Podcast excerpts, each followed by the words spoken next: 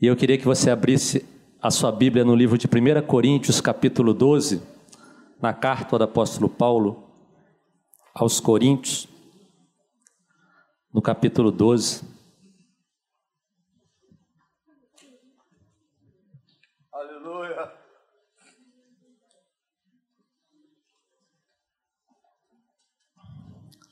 Nós vamos ler, na verdade, o último capítulo, o último versículo de 1 Coríntios 12.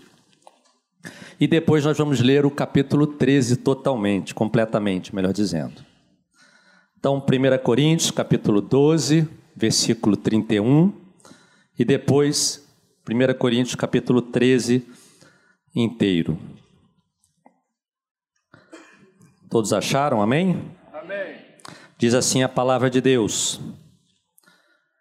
Portanto, procurai com zelo os melhores dons e eu vos mostrarei um caminho ainda mais excelente.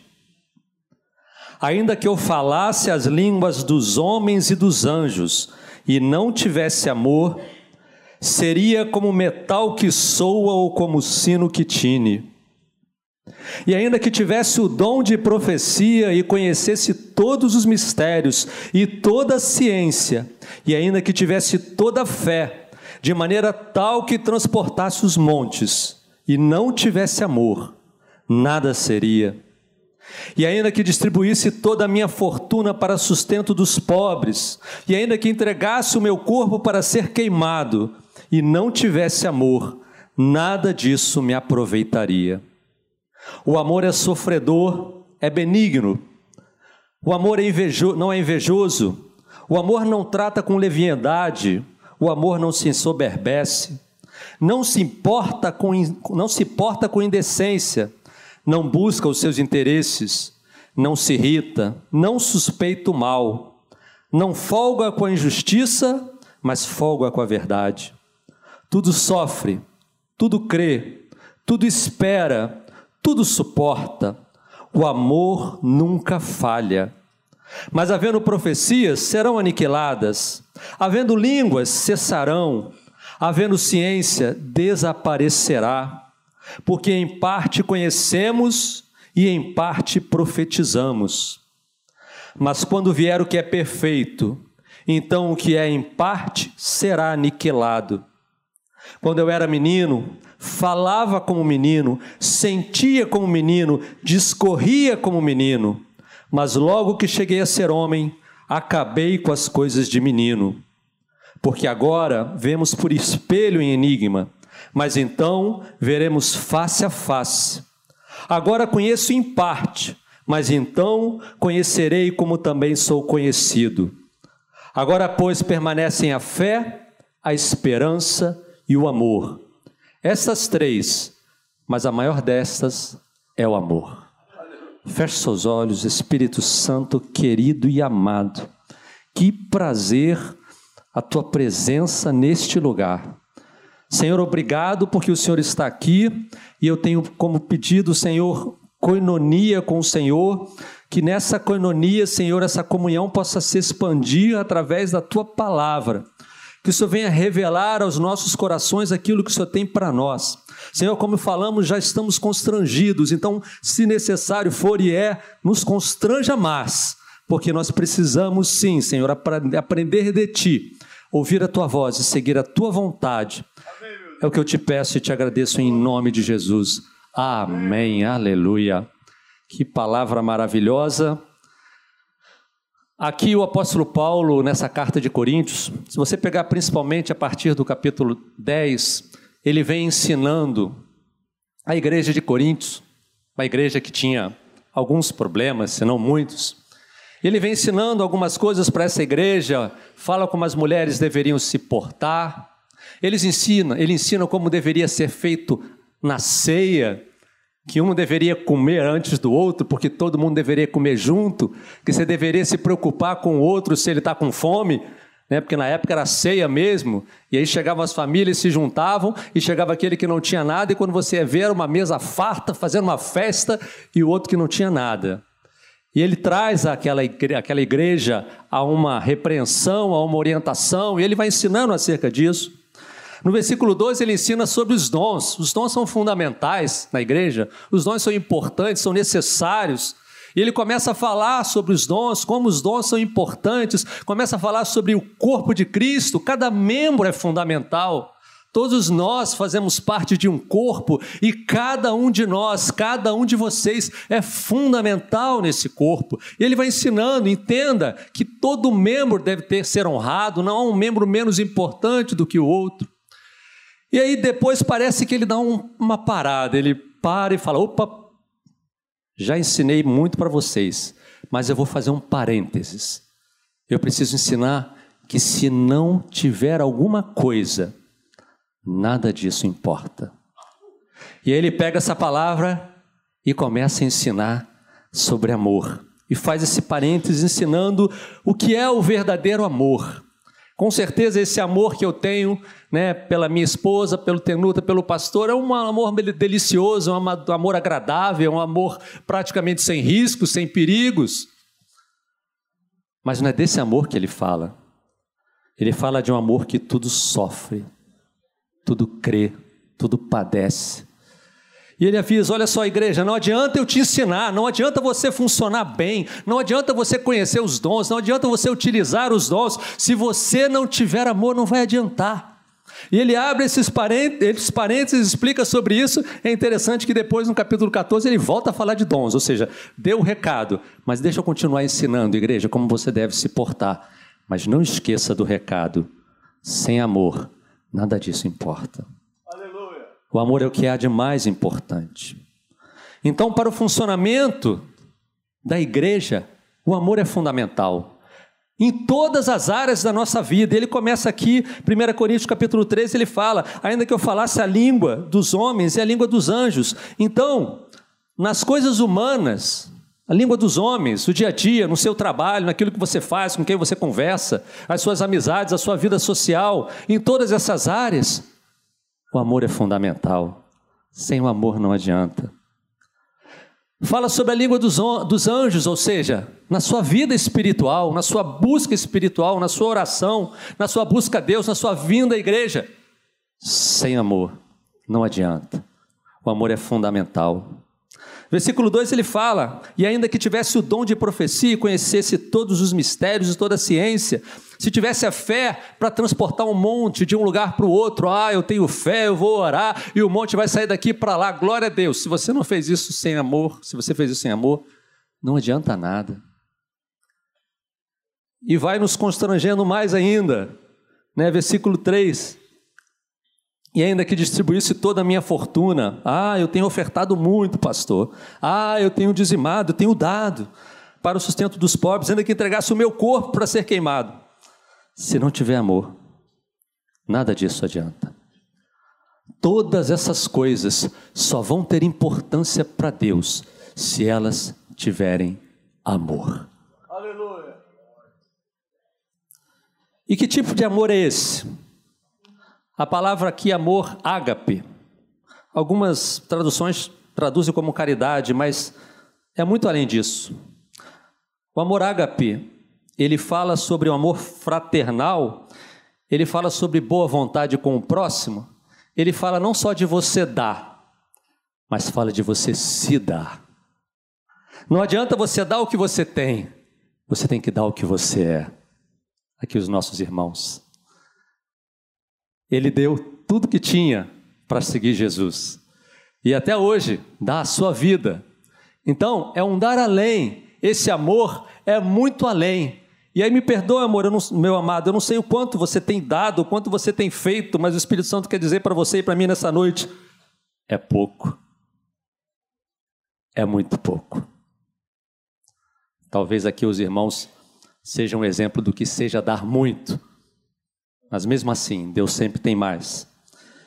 Porque esse amor que ele fala tem algumas características, e não é essa característica do amor tranquilo, ah, tá tudo bem. É um amor difícil de viver. Versículo 4, explicando mais aqui, ele fala: o amor é sofredor,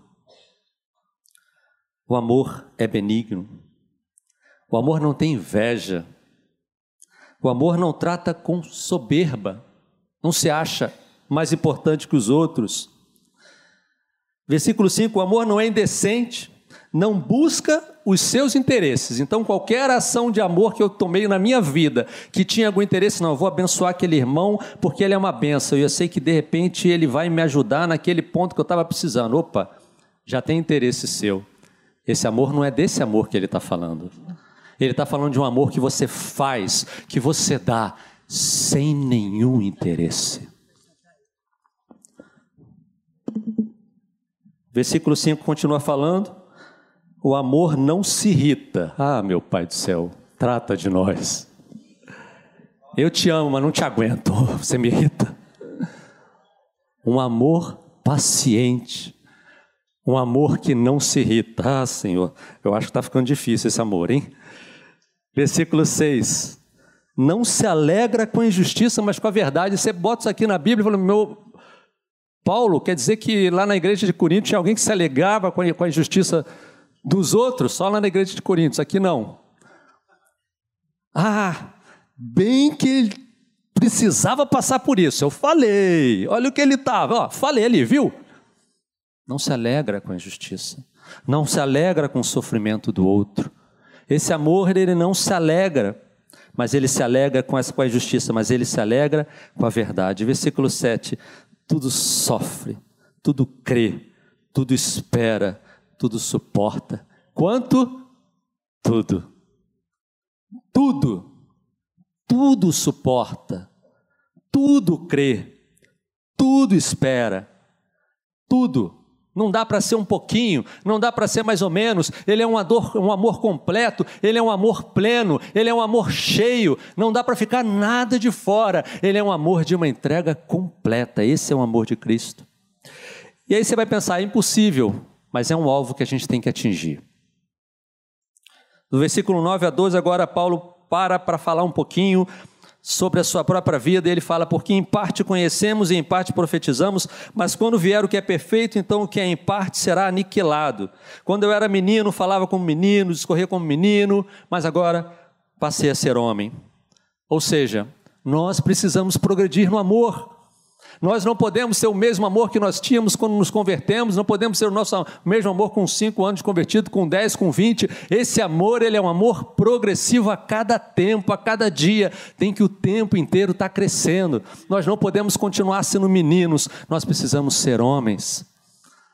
Porque quando vier o que é perfeito, e aqui o que é perfeito se refere a quando nós formos perfeitos, quando isso que é corruptível se, se revestir de incorruptibilidade, quando nós formos alcançarmos a estatura de varão perfeito, aí sim nós alcançaremos essa perfeição, mas até lá nós precisamos caminhar nesse amor.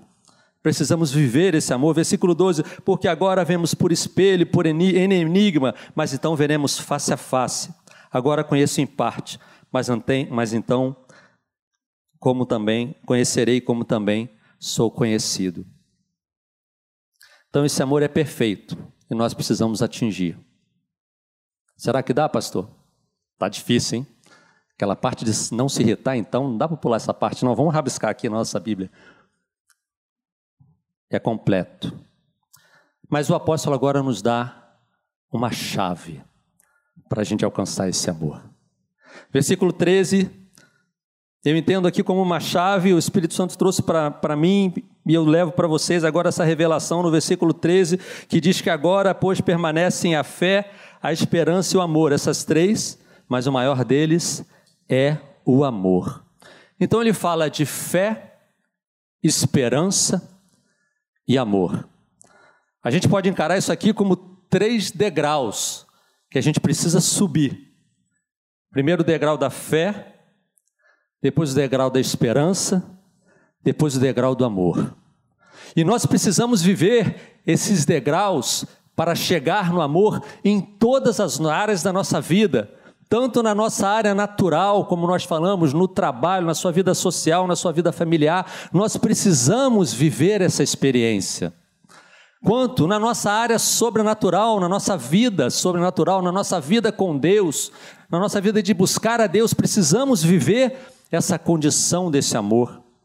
E tem um terceiro nível que eu entendo, que é quando a gente vive o extraordinário, o milagre. Nós também precisamos, nesse momento, experimentar esse amor subindo com fé, com esperança e com amor. Vamos subir esse degrau junto aqui? Vamos subir juntos. Degrau da fé. Hebreus capítulo 11. Deixa marcado aqui e dá um pulinho lá em Hebreus capítulo 11.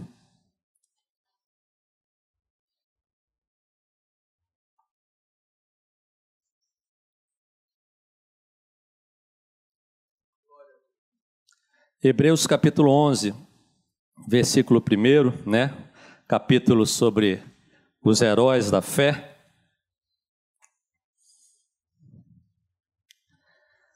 Hebreus capítulo 11, versículo 1, um conceito bastante conhecido da fé. Diz assim: Ora, a fé é o firme fundamento das coisas que se esperam e a prova das coisas que não se veem. A fé é o firme fundamento das coisas que se esperam e a prova ou a certeza das coisas que não se veem. Então a primeira coisa que a gente tem que ter, primeiro passo, primeiro degrau para a gente alcançar esse amor é o passo da fé. Nós precisamos da fé. Aqui parece que a fé ela é cega, né? Das coisas que não se veem. Parece que a fé é cega, mas não é isso que está falando. Está falando que a fé é a certeza das coisas que se esperam, é a prova das coisas que se esperam, o firme fundamento das coisas que se esperam e a prova das coisas que não se veem no mundo natural, mas você vê no mundo espiritual. A fé é você crer além daquilo que você pode ver. Se você olhar esse amor apenas de uma maneira superficial e natural, você não vai alcançar. Mas se você usar essa fé para você ver além do natural, aí sim você vai estar subindo esse degrau. A fé não é cegueira. Estava até comentando com a minha esposa, estava vendo uma, uma, uma, reportagem sobre Milton Nascimento, e aí lembrando de uma música que ele tem de fé cega, faca molada, né? Estava comentando com ela sobre isso. É, na verdade, a fé ela não é cega. A fé ela vê. Só que ela vê com os olhos espirituais. E aqui mesmo, nesse capítulo, versículo 3 aqui de Hebreus 11, diz assim: Todos esses, falando desses heróis da fé, morreram na fé sem terem recebido as promessas, mas vendo-as de longe e crendo nelas e abraçando-as, confessaram que eram estrangeiros e peregrinos na terra. Então a fé é você ver não com seus olhos naturais, mas com seus olhos espirituais. Quando você vê aquela pessoa da sua família que parece que não tem conserto, você vai olhar pela fé e vai falar: Senhor, eu creio pela fé que ela será transformada, que ela será curada, que ela será libertada. Quando você olhar aquela situação problemática que parece que não tem solução, aquela situação que não passa, você vai falar: Senhor, pela fé, eu creio que tudo posso naquele que me fortalece, que o Senhor é aquele que cuida das coisas que são impossíveis, o impossível para o homem, mas o impossível é para Deus, e eu vou crer. Então nós precisamos olhar isso, mesmo nos momentos da angústia está passando por problema, amado. Eu sei que nós temos problemas, nós né, ouvimos esse testemunho, mas a gente sabe que as nossas vidas nós carregamos problemas, nós vivemos por um momento de angústia. Como é que eu vou amar, Senhor? Nessa situação da angústia do meu marido que há anos tem esse problema, como é que eu vou amar? Se o meu filho há anos vive essa situação, como é que eu vou amar se eu não consigo passar dessa situação? E aí você começa a viver aflições, você começa a viver angústias. Quem já viveu assim, ó? Angústias e aflições. Aí outro dia eu estava lendo isso na Bíblia, falei, poxa, angústia, aflição já é tão ruim, né? E eu descobri que tem algo pior do que a aflição. Tem uma coisa chamada opressão.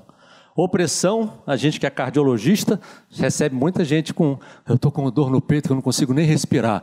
Por quê? Ah, porque eu não aguento mais meu marido. Então, na verdade, a dor no peito é o marido. Você vai estudar, não tem nada, o coração está bem, mas a opressão dela é o problema que ela tem.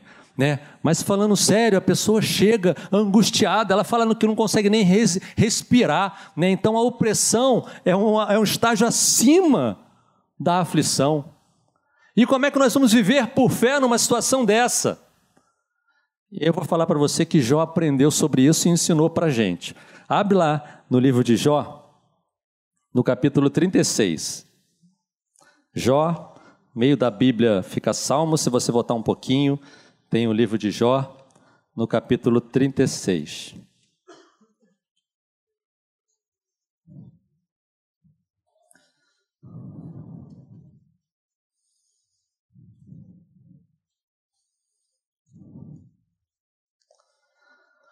Jó capítulo 33. Homem para passar por aflição, esse tal de Jó. Homem para passar por sofrimento, esse tal de Jó. Mas esse conheceu o amor. No final, ele ora pelos seus amigos que falaram tanta coisa contra ele. Esse é um homem de fé, esse é um homem de esperança, esse é um homem de amor.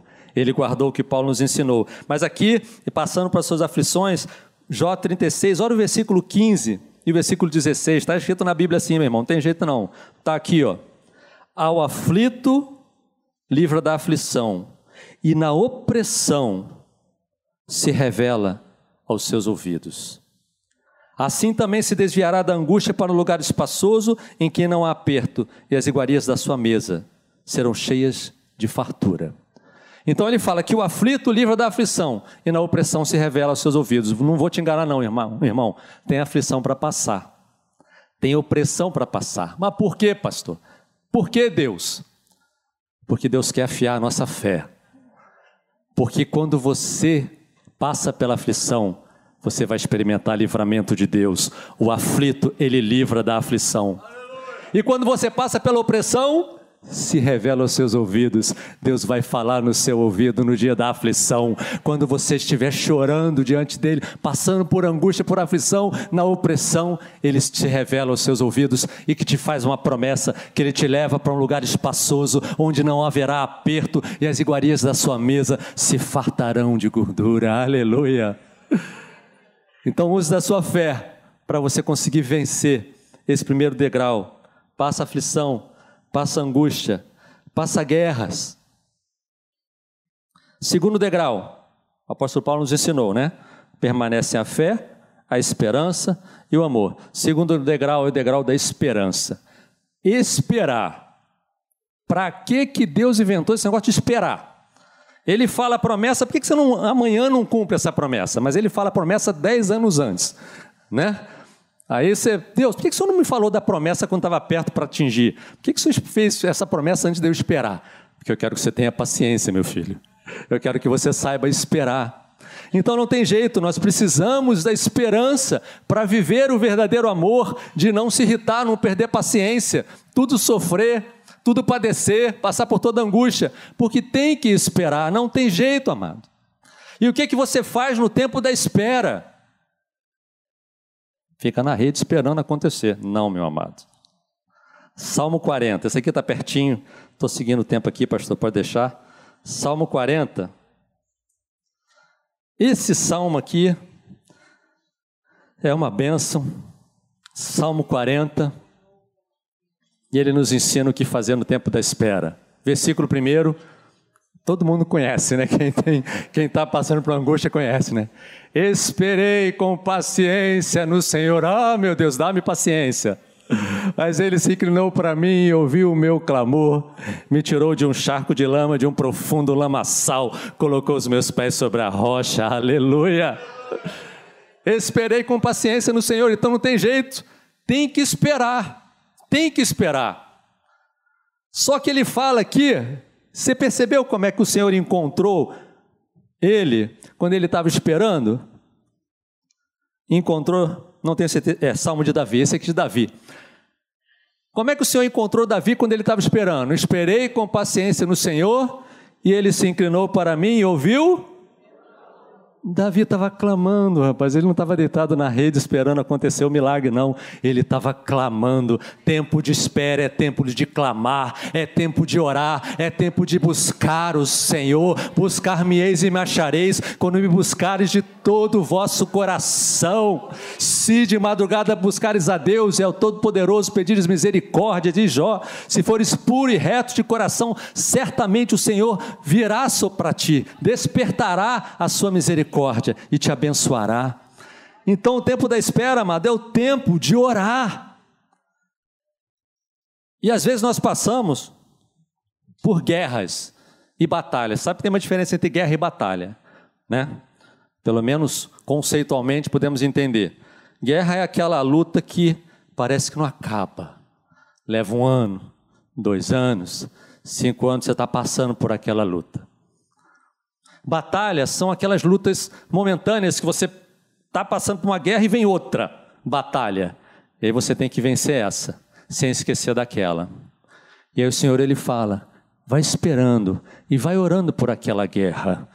Porque senão você fica olhando para aquela guerra e você começa a perder essa batalha. Não, amado, vai orando. Senhor, enquanto o Senhor não me deu solução para essa guerra, eu estou aqui orando. Ah, apareceu uma batalha? Vem cá, eu vou vencer você. E vence essa batalha. E eu continuo orando nessa guerra, porque essa coisa não passa, esse problema não se resolve. Esse é o problema da minha vida que não vai embora. Ah, mais uma batalha? Eu pego essa batalha e eu venço essa batalha. Então é o tempo todo esperando no Senhor, mas clamando a Ele clamando ao Deus vivo, porque ele não está com os ouvidos agravados que não possa ouvir, nem com os braços encolhidos que não possa te abençoar.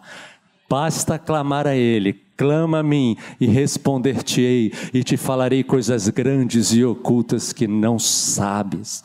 Porque Ele diz: assim como os céus são mais altos do que a terra, Assim os meus pensamentos são mais altos, mais altos que os seus pensamentos, e os meus caminhos são mais altos dos seus caminhos. Você pode aplaudir o Senhor? Aleluia. Aleluia. Tempo de, de espera. Viu, pastor? Sol, soltei um aleluia aqui, viu? Fica tranquilo. e o terceiro degrau. Já estamos finalizando o terceiro degrau é esse degrau do amor. Então volta lá para 1 Coríntios capítulo 13, no versículo 13. Pedi para você deixar marcado, viu? Mais fácil para voltar. 1 Coríntios 13, 13. Agora, pois, permanecem a fé, a esperança e o amor. Mas o maior desses é o amor. Agora, pois, é para agora, amado. É para hoje é para os problemas da sua vida, é para as suas angústias, é para as suas dificuldades. Sobe o degrau, né? Tem aqui três degraus, né, pastor? Primeiro degrau, fé. Creia, não duvide. O teu Deus tem cuidado de todas as coisas. A fé é o firme fundamento das coisas que se esperam, a certeza do que não se vê com os olhos físicos, mas com os olhos espirituais. Já creia que Ele já está agindo na sua vida, que Ele já tem um milagre preparado, porque Ele não dorme. Diz que eis que não tosquenejará nem dormitará o guarda de Israel. O Senhor é quem te guarda, o Senhor é a tua sombra, a tua direita. O sol não te molestará de dia, nem a lua te molestará de noite. O Senhor guardará a sua entrada e a tua saída, desde agora e para sempre sempre. E ainda diz: Não irei apressadamente, nem sairei fugindo, porque o Senhor irá diante de ti, o Deus de Israel será a tua retaguarda. Aleluia. Suba esse degrau da fé. E aí não paro por aqui não. Creu. Ah, eu creio que o Senhor vai virar esse cativeiro, eu creio que o Senhor vai mudar essa história, mas eu preciso esperar. Aí você sobe o degrau da esperança. Orando, clamando, Davi falou, né? Esperei com paciência no Senhor, e ele se inclinou para mim e viu que eu estava clamando. Eu vi o meu clamor. Amado, às vezes não é oraçãozinha só, não. Tem que clamar, tem que buscar, tem que chorar diante dele. Gosto muito de orar de madrugada. Levanta de madrugada e vai orar. Tira o seu corpo aí, dessa preguiça, dessa inércia e vai lá. A primeira vontade é de continuar deitado, mas aí, não, Senhor, eu vou lá, que eu não posso perder essa oportunidade de estar na presença do Senhor. Guarda o contato com o seu Salvador. Tem um louvorzinho assim antigo, né? Guarda o contato com o seu Salvador e a nuvem do mal não te cobrirá. Então levanta e vai buscar Ele. Né? Outro dia eu estava lá levantando, buscando o Senhor de madrugada. falei, pô, meu corpo parece que não quer. Aí eu falei, meu corpo, por que, que você não quer? Não há coisa mais maravilhosa do que estar na presença do Senhor. É coisa linda, você sai dali transformado. Então espera com paciência, clamando. E aí chegou o último degrau, que é o degrau do amor, que é esse que o Paulo fez, o grande desafio para nós. Amar com o amor que tudo sofre, tudo crê, tudo padece, que passa por tantas dificuldades, amados. A irmã orou ali pela família, né? Família com essas situações, pessoas com autismo. Amado, nós não temos passado nada. Se você não tem isso na sua família, você não tem passado essa luta. Pessoas que perdem filhos, pessoas que uma gestação é interrompida, pessoas que têm problemas conjugais, que tem problemas com os filhos, tantos problemas, amado. Mas o amor vai te dar força para você suportar e suplantar, porque o amor tudo pode, tudo crê, tudo padece. A gente consegue passar por isso, por isso tudo, porque eu vou te dizer que Deus já fez por você. Ele já te deu esse amor. Ele já te deu esse amor. Abra lá em Romanos capítulo 5. Romanos capítulo 5 para finalizar. Romanos capítulo 5.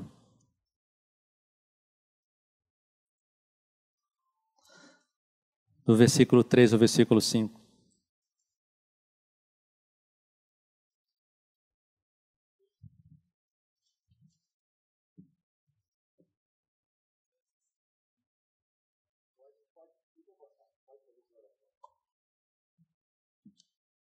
Amém.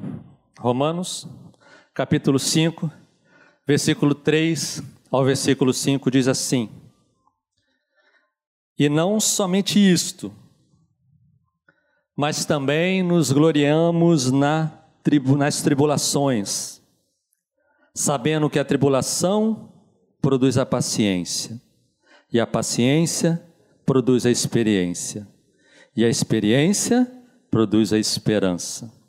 E a esperança não traz confusão, porquanto o amor de Deus está derramado em nosso coração pelo Espírito Santo que nos foi dado. Aleluia! Aplauda ao Senhor que Ele é digno de toda honra, toda glória e todo louvor. Ele já derramou, Ele já derramou o amor dele em nossos corações para a gente suportar isso, para a gente viver as angústias do dia, para a gente viver as aflições, as opressões. Ele já derramou no nosso coração. Amado, Ele não botou uma gotinha de amor no seu coração, não. Ele nem passou, não ungiu o seu coração de amor, não. Ele derramou pelo Espírito Santo que te foi dado. E o Senhor quer nessa manhã trazer cura para as nossas almas. Nós precisamos. Quantas vidas, quantos momentos difíceis passando na nossa caminhada cristã. Quantas aflições, aflições de promessas que parece que nunca se cumprem, mas se Ele prometeu, vai cumprir. Olhe pelos olhos da fé. Aflições de desejos que a gente queria realizar e não se realizou. Aflições de angústias que passamos. Eu tenho algumas que eu passei que eu não sei, eu acho que eu vou esquecer quando chegar no céu, mas às vezes eu penso, Senhor, por que, que eu passei por aquilo? Eu acho que não vou querer saber mais não. Mas tem algumas que eu não entendo. E tem outras que eu ainda passo e eu também não entendo. E com isso o nosso coração vai se enchendo de aflição, de opressão e de angústia. Mas o Espírito Santo ele falou: hoje é dia de curar o seu coração. Se coloque de pé. Eu queria orar por você. Aleluia. Feche seus olhos. Coloque a sua mão em direção ao seu coração.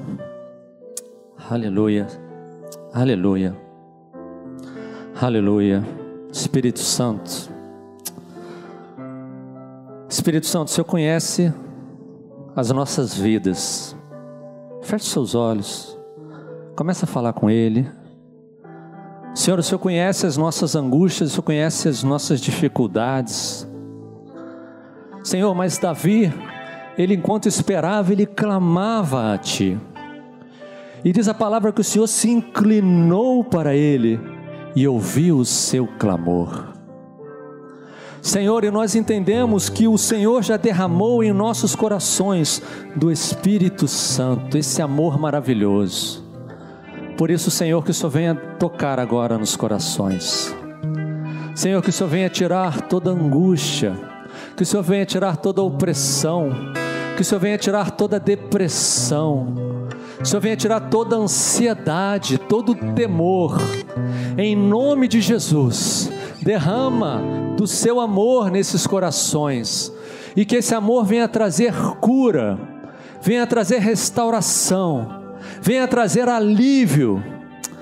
Senhor, o Senhor é quem dá a força ao cansado e renova a força daquele que não tem nenhum vigor. O Senhor falou: lança sobre mim a vossa ansiedade, porque eu tenho cuidado de ti. O Senhor falou: troca o meu fardo contigo, toma o meu fardo que é leve, o meu jugo que é suave. Então entrega agora, amado. O Espírito Santo está aqui para receber. Entrega para Ele, começa a falar, faz a tua oração e o teu clamor. Fala, Senhor, eu quero entregar diante de Ti essa dificuldade e eu quero pela fé crer que o Senhor já está tomando conta de tudo. Coloca diante dele, coloca a tua fé em ação, creia que Ele já está agindo. Fala, Senhor, eu quero esperar com paciência no Senhor. Senhor, dá-me paciência para conseguir esperar, porque eu sei no Deus em quem eu tenho crido, como Jó disse, e que Ele é poderoso para me salvar.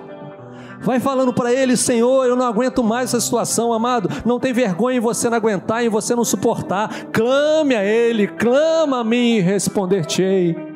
Aleluia, coloca diante dele as suas angústias e os seus clamores. Ah, Senhor, eu quero te pedir, Espírito Santo, que esse amor venha trazer cura no nosso meio. Cura, Senhor, a depressão, cura a angústia, cura a ansiedade.